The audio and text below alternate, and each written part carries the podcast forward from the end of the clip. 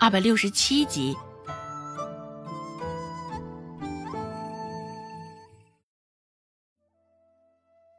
冲着周有巧瞪了一眼，孟婆子说道：“怎么的？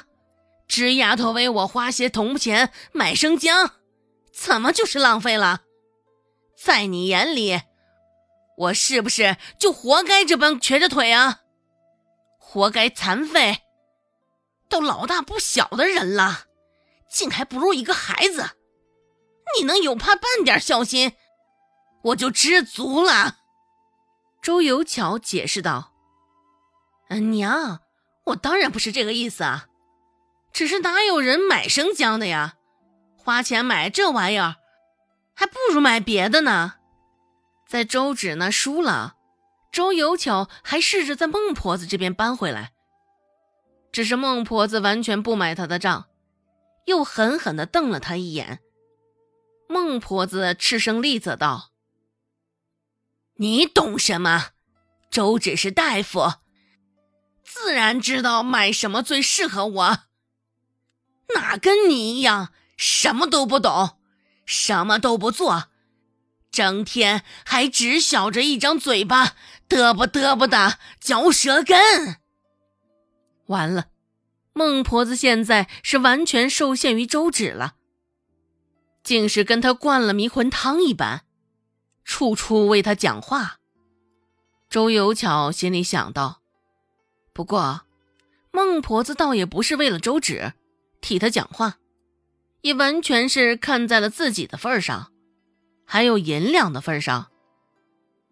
如果说董庆海是外头的财神爷，那周芷就是家里的小财神爷。原本是想给周芷挖坑的，只是没成想。周有巧竟是将自己给挖到坑里了。一顿晚饭，周有巧也是吃的肃然无味，简单扒拉了两口，这就放下了碗。至于周芷，可就感觉美味了不少。贴锅的糟米变得香香脆脆，吃进嘴里也是有种特殊的糊香味儿，也是难得吃这玩意儿。周芷竟也将那将近半碗的锅巴全都吃光了。周有贵、罗氏他们吃完便回房间了。很快，拥挤不堪的小桌子旁只剩下了三个人。周芷回来的晚，还在吃。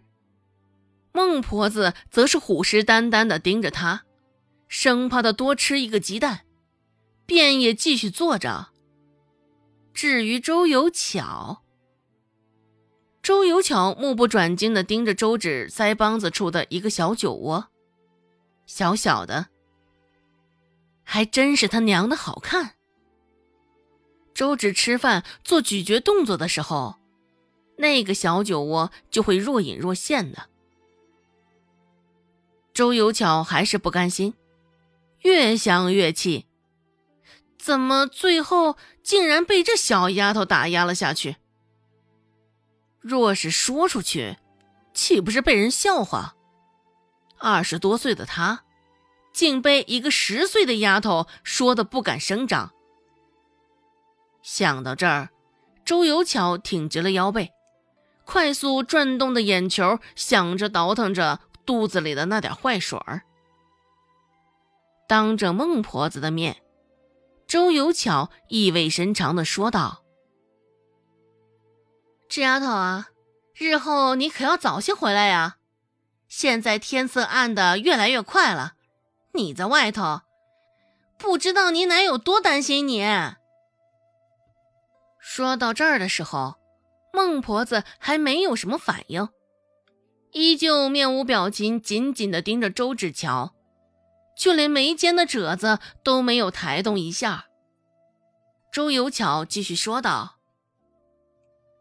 若是你有个三长两短，或是被歹人怎么了，你想想，奶该有多心疼你啊！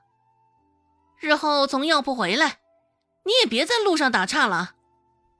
虽说你这么大的孩子，正是爱玩贪玩的时候，也不能像今天这般了。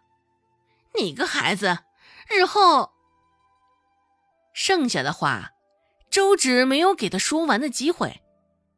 周芷将碗放下，也将手中的筷子搁下，说道：“嗯，嗯，小姑母，今天是个意外，我呀在路上碰了张大海了。”周芷也是突然来了主意，提出张大海试他一试。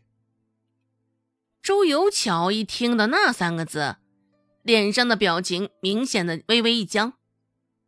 不过在周芷的面前，他又很快恢复了自然，装作刚刚什么都没有发生的样子。周芷面上不动声色，柔声继续问道：“小伯母，张大海这个人你认识吗？”周有巧皱了皱眉。下意识的就要撇清关系。啊，我怎么会认识那种人啊？周芷倒是笑了，呵呵，那种人，小姑母，我可没有说上有关张大海一个坏字啊。眉宇之间都带了几分的嘲笑之意，而说话间，孟婆子不解的眼神也扫了过来。周有巧，嗯，注意到这儿，周有巧的心里也是咯噔一声。这一回，竟然又是狠狠的栽在了周芷的手里。旁处深究的视线甚是灼热，周有巧心乱如麻，只能硬着头皮终止这个他展开的话题。行了行了，既然吃完了，那就别耽搁了。赶紧将碗洗了吧。